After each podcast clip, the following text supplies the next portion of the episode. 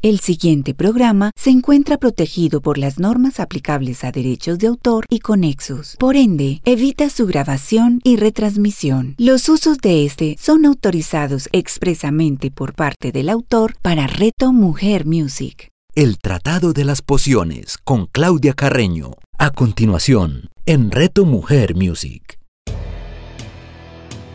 Hola, un saludo para todos los oyentes de Reto Mujer Music. Soy Claudia Carreño y estamos en el Tratado de las Pociones, un espacio dedicado a la aromaterapia y al eneagrama. Este programa se transmite todos los domingos a las 11 de la mañana con repetición a las 8 de la noche, solo acá en Reto Mujer Music. Bueno, espero que hayan tenido una muy buena semana de descanso que hayan recargado energías y hayan conectado nuevamente cada uno con su ser desde la forma como les guste pasar estos días santos. En el programa pasado estuvimos hablando precisamente de los aceites esenciales que se utilizaban en la época bíblica.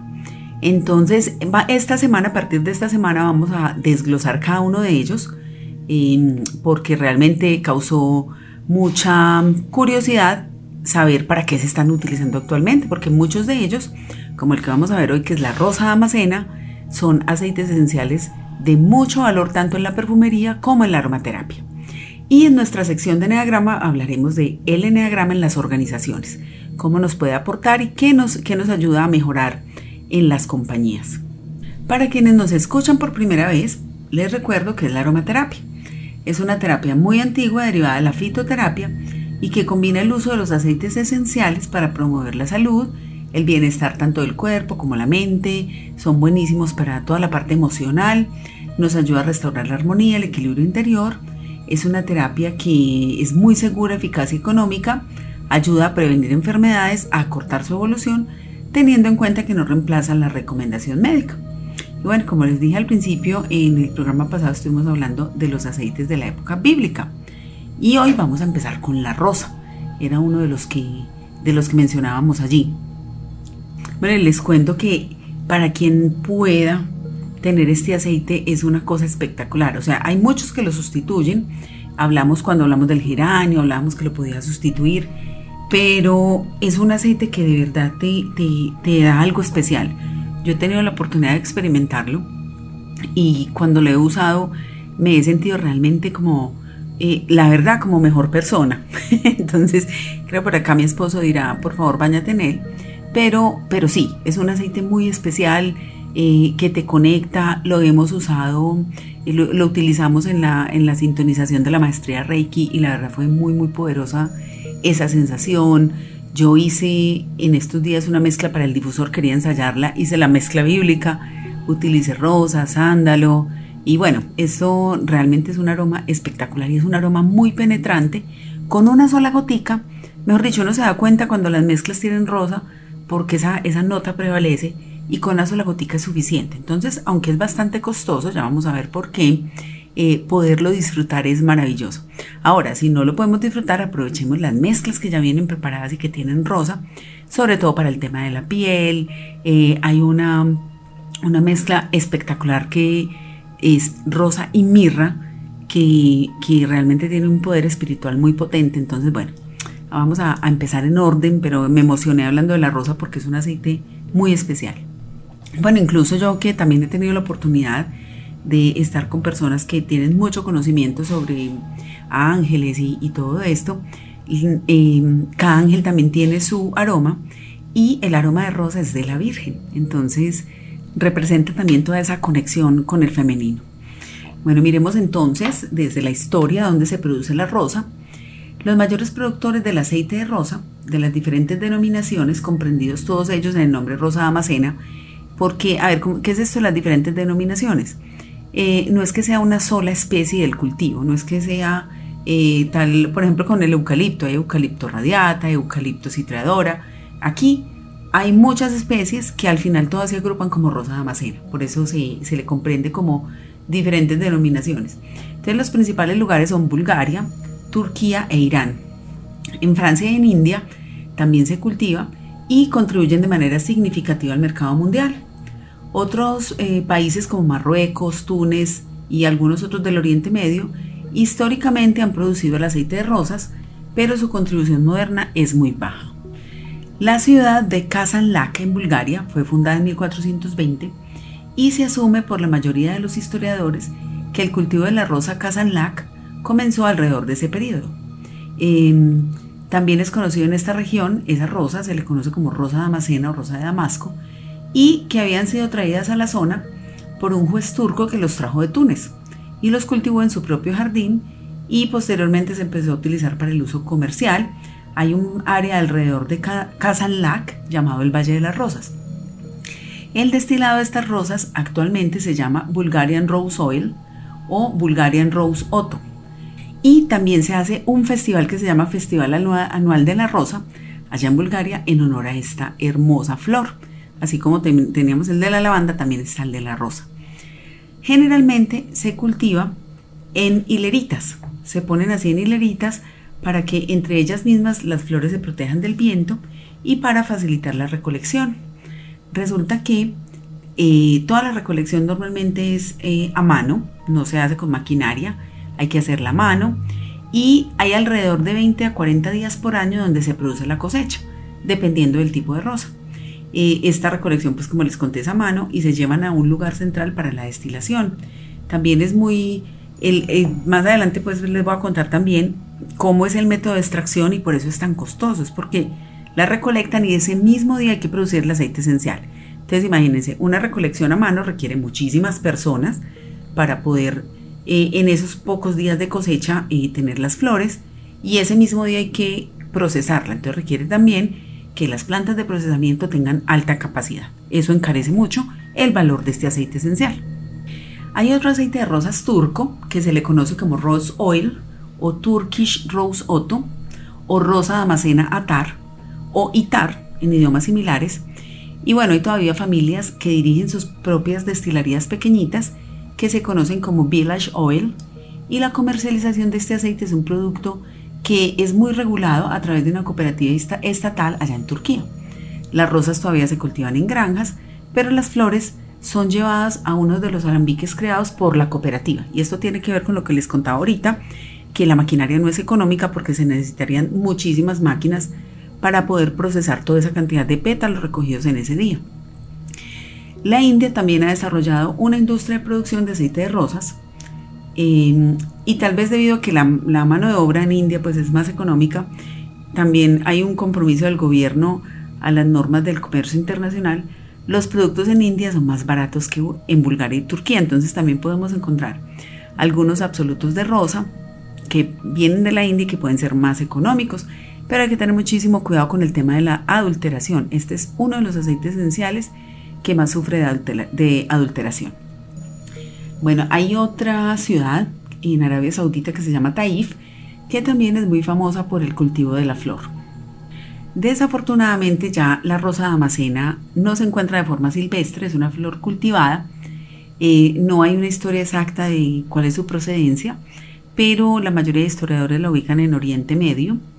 Y a Robert de Brie, que era uno de los cruzados, a veces se le da el crédito de introducir la rosa de Damasco de Siria en Europa. En algún momento entre 1254 y 1276, porque se dice que él le regaló, que la trajo y pues la sembró en Europa. Otras historias dicen que los romanos trajeron la rosa de Inglaterra y un tercer relato dice que el médico de Enrique VIII le regaló pues a Enrique VIII una rosa de Damasco como, mm, eh, digamos, eh, presente pues que se utilizaba en esa época, somos más o menos en el año 1540. Hay también una, una larga historia de producción de fragancias en Afganistán, en la provincia de Kabul, de la rosa de Damasco.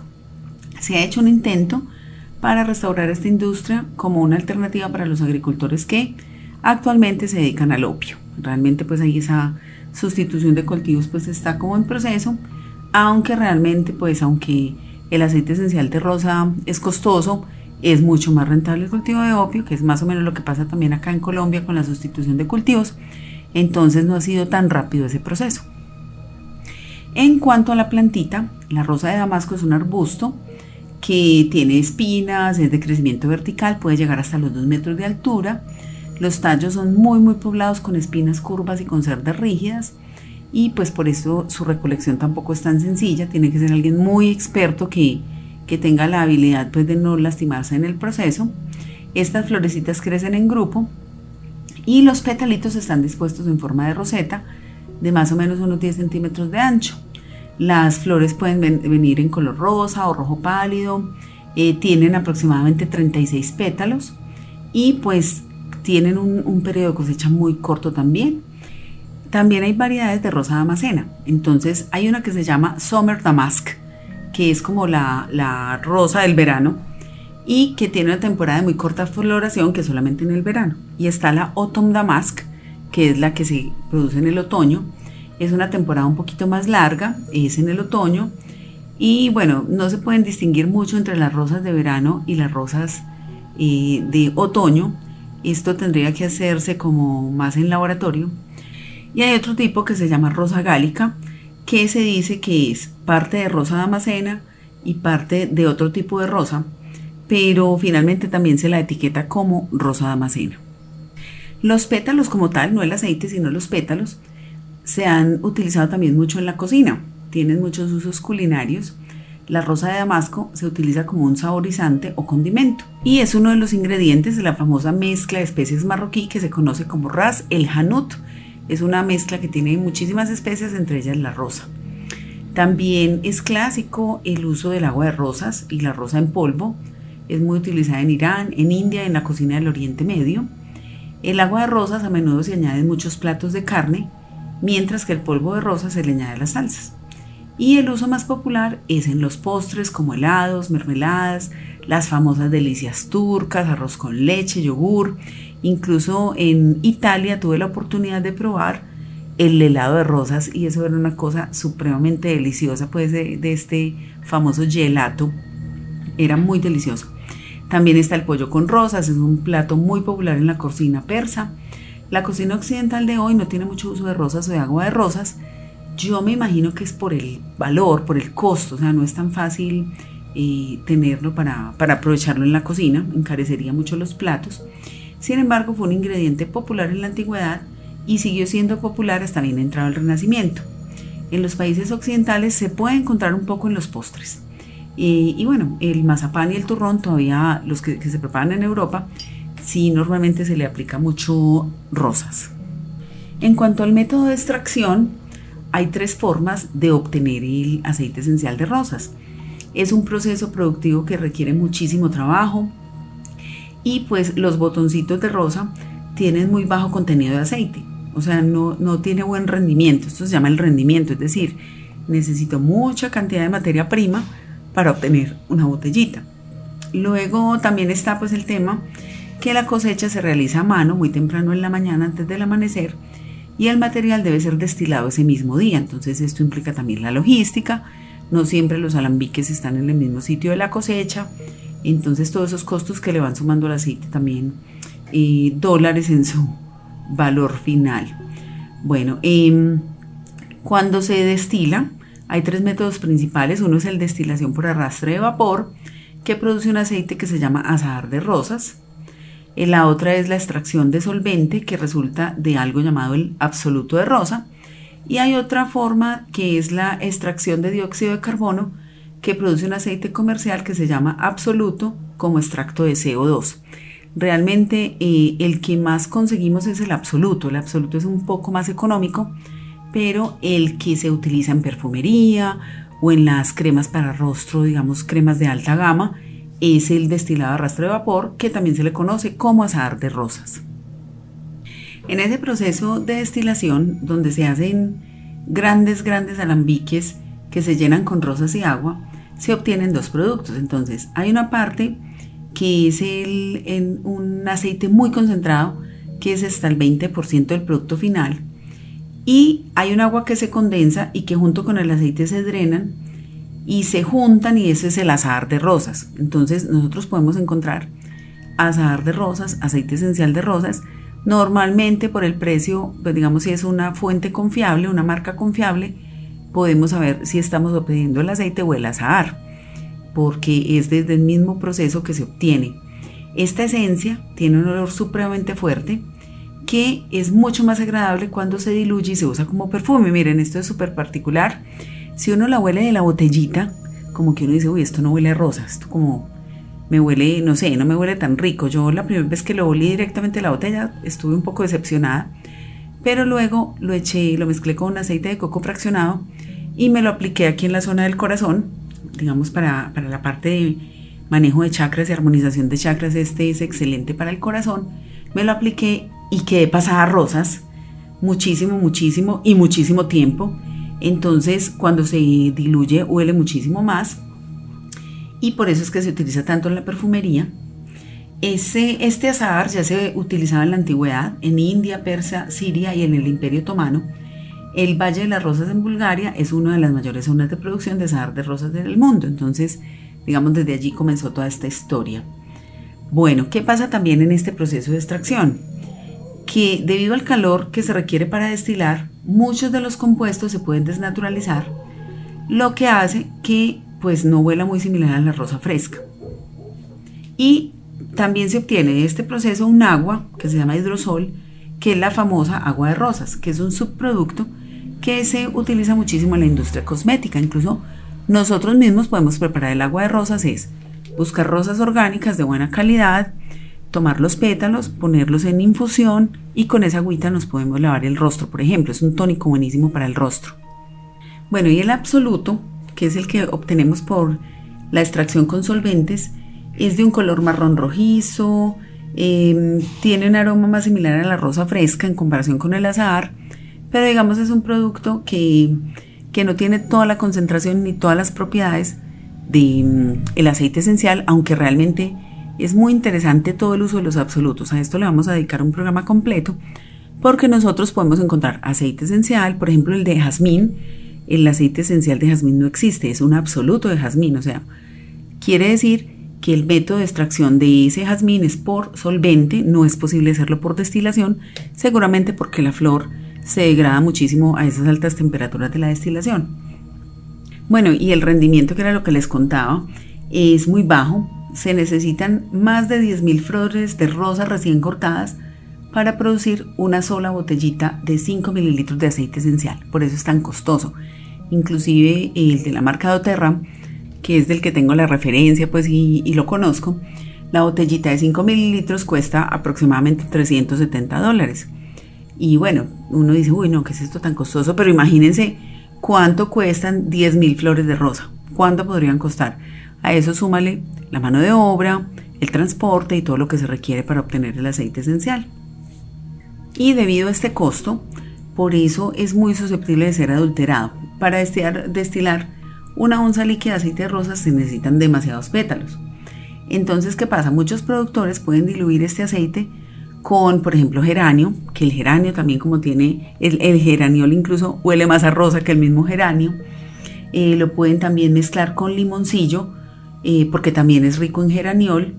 Entonces sacan el componente y lo pueden mezclar ahí, pues al final uno no sabe exactamente pues qué es lo que está comprando. Entonces por eso cuando a mí llegan y me dicen, ay no, pero ¿cómo así que eso vale 370 dólares? Yo me conseguí por allí uno baratísimo, yo le digo, hmm, bueno, como dice el dicho, te metieron gato por liebre, pero allá tú. Ahora no quiere decir que sea malo. Si yo tengo una mezcla de geranio, limoncillo y rosa, voy a tener muchas propiedades, pero no es rosa. Y en cuanto a su composición química, la rosa pertenece al grupo de los alcoholes monoterpenos y sesquiterpenos. Tiene citronelol entre un 20 y 40%, geraniol entre un 10 y 30% y otro que se llama nerol. Entonces miren, el geranio pues tiene geraniol, el limoncillo también lo tiene, pero la rosa, además de ese geraniol, está incluyendo este otro componente que se llama citronelol, que ya vamos a ver qué es Vamos a dedicarle aquí el espacio a este componente porque es el que más predomina allí. Además ya hicimos un programa completo del geraniol. Bueno, en general, estos componentes ayudan a equilibrar los niveles de humedad de la piel. Por eso se empezó a usar desde, desde la antigüedad. O sea, en la antigüedad realmente los aromas no se usaban tanto para la parte emocional, sino para la parte física. Y se utilizaban muchísimo para la piel, para, para toda esta parte de la belleza que usaban las egipcias y romanas. Reduce las imperfecciones en piel, nos da un cutis saludable y fuera de eso el aroma, ya más adelante se encontró que también era un edificador emocional. Recordemos un poquito esas propiedades del geraniol porque también le pertenecen a la rosa. Es antiviral, antiinflamatorio, antiespasmódico, neuroprotector y muy potente en toda la parte de aparato reproductor femenino. Bueno, vamos a hablar ahorita entonces del citronelol, que es el otro alcohol monoterpeno que pertenece a la rosa. Y bueno, eh, aquí aprendiendo química, que me gusta mucho, no me gustaba antes y ahora me encanta. El citronelol es una molécula que tiene dos polaridades. Entonces, cuando tú ves la molécula, pues en microscopio en laboratorio, la molécula positiva es la más común y que recibe el nombre de citronela. Entonces, esta es la que está en la citronela, por eso se llama citronelol, y pues tiene esta, digamos, sobre todo la particularidad de ser repelente de insectos. De la citronela hablaremos luego. Pero hay otro isómero que es negativo y que se produce en, en el aceite de rosa.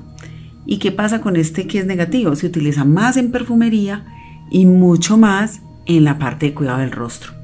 La diferencia en la percepción del olor se debe a que las moléculas encajan de diferente manera en los receptores olfatorios. Entonces, así yo tenga un citronelol, digamos, de polaridad positiva, eso me va a oler más a limoncillo o a citronela, y el otro me va a oler más a rosas, siendo la misma molécula lo que cambia la polaridad. Aunque algunas de las propiedades, digamos, terapéuticas son muy parecidas. Y resulta que este citronelol es un ingrediente de una fragancia muy penetrante y muy permanente. Entonces, también se lo utiliza como potenciador de fragancia. Eh, tiene menos permeabilidad en la piel, entonces dura muchísimo más el aroma.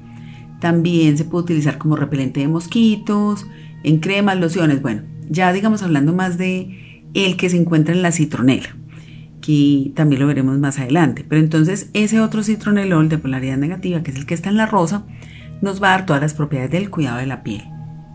Bueno, y saquen la libretica porque aquí van todos los usos que tiene ese aceite. Realmente son montones, aquí trate de filtrar por los más importantes. Eh, bueno, a nivel espiritual les cuento que la rosa nos ayuda a, mejorar toda la parte del amor propio, de las relaciones, eh, a mejorar el amor incondicional. Ahora, si no tiene rosa, puedes usar geranio. Miren que comparten muchos componentes químicos, pero esta, este aceite esencial te hace evocar sentimientos de amor, de cuidado, de sentirse protegido. Eh, lo puedo también empezar a ubicar en mis rutinas diarias del cuidado de la piel.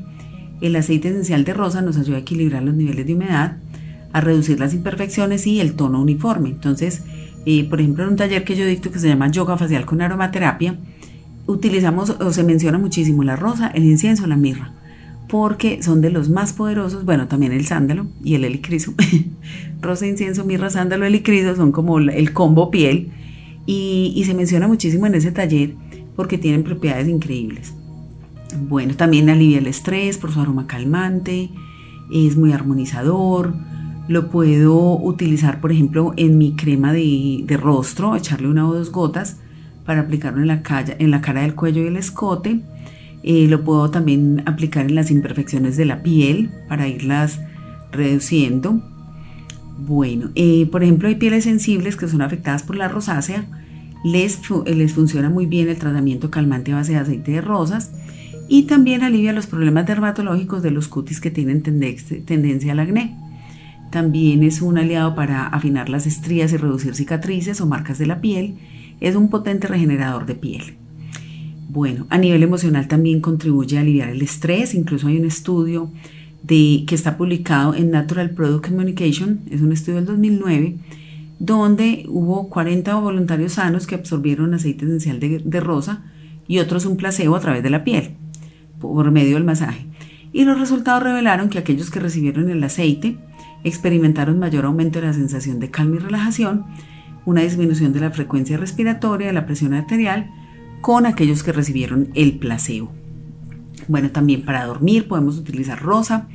Eh, también hay un estudio de 2014 que se publicó en Complementary Therapies in Clinical Practice. Indica que este aceite puede mejorar la calidad del sueño en las personas hospitalizadas en unidades de cuidados coronarios. En un ensayo en el que participaron 60 personas, las que recibieron atención de rutina con aromaterapia eh, tuvieron una mejor calidad del sueño también para la ansiedad. Entonces, también en otro estudio que se utilizó en el Nephro Urology Monthly en 2016, el agua de rosas para la ansiedad en estos pacientes con hemodiálisis redujo notablemente los niveles de ansiedad.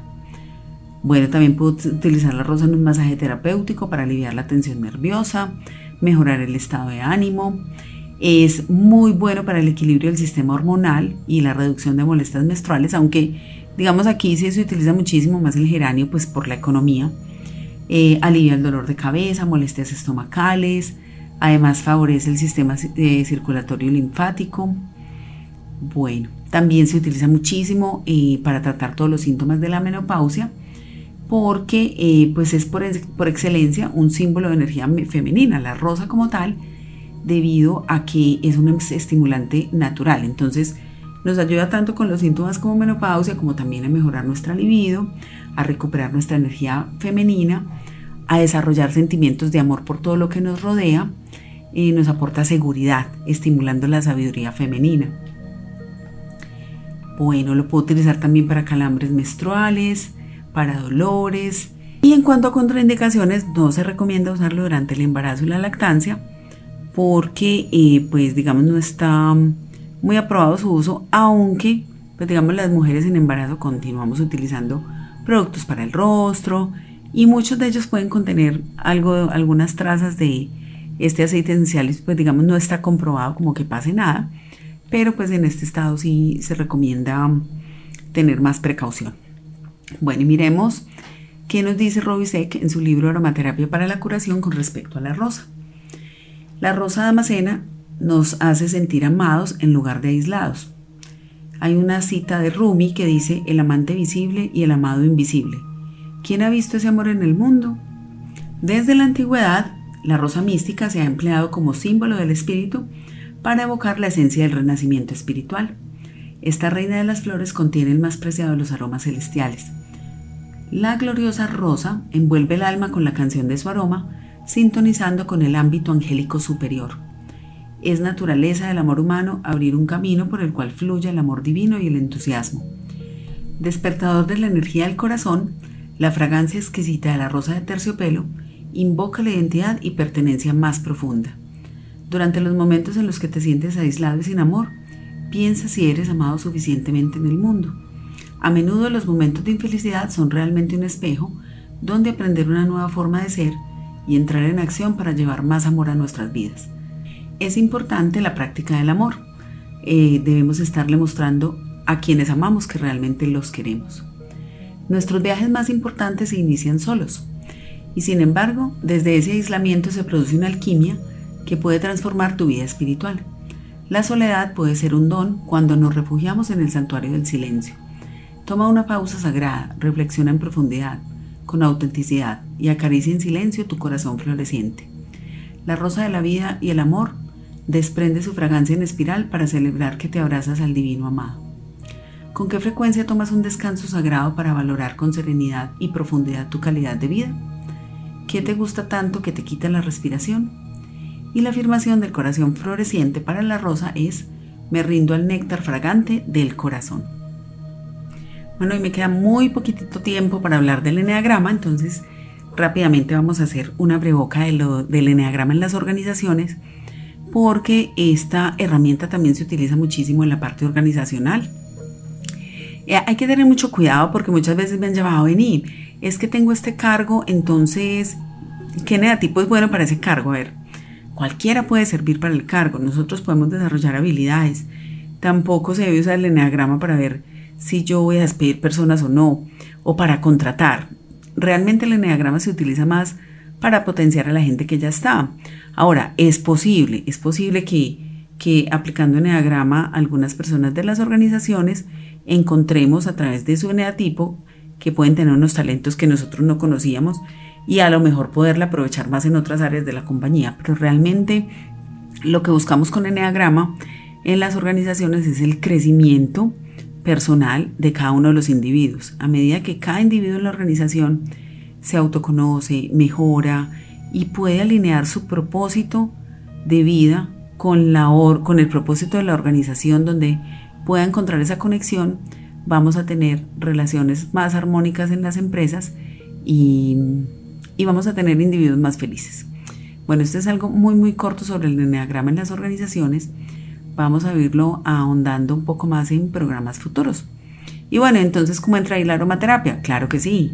También en la organización podemos empezar a aprovechar las bondades de la aromaterapia para potenciar a estas personas. Digamos, normalmente en los ambientes laborales tensos yo les recomiendo usar un aceite esencial de naranja porque es un aceite económico muy eficaz. Eh, otras personas pueden poner en, las áreas de creatividad, por ejemplo, podrían poner una mezcla de menta y limón y bueno, también pueden ir mirando cómo integrar la aromaterapia para ese crecimiento personal de las personas de la compañía. Bueno, vamos llegando ya al final de este programa. Como siempre, muy feliz de poder compartir con ustedes. Les recuerdo mis redes para que me envíen sus comentarios y preguntas. En Instagram, mi esencia vital Claudia Carreno. En Facebook, mi esencia vital. También pueden encontrar ya todos los programas en la página de Reto Mujer Music en la sección para escuchar. Y espero estarlos contagiando de mi pasión con la aromaterapia, con el eneagrama. Anímense a conocerse, a utilizar los aceites esenciales para su bienestar físico y emocional y bueno, me despido. Esto es el Tratado de las Pociones, solo acá en Reto Mujer Music. Chao.